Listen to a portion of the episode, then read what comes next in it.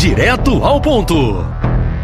Está para ser julgado na próxima semana no TSE a ação que poderá tornar o, o ex-presidente Jair Messias Bolsonaro inelegível por oito anos.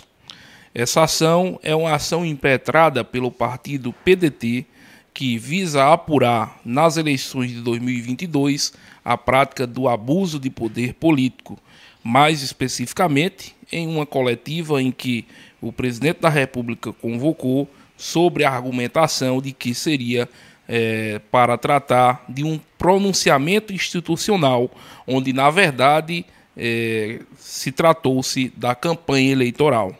Essa ação, como já dito, visa apurar o abuso de poder político, eis que nessa coletiva que estava convocada tinha diversos embaixadores de alguns países e assim o presidente demonstrou de que, segundo o entendimento do PDT, dos advogados que impetraram com essa ação, o presidente abusou do poder político em detrimento de sua campanha.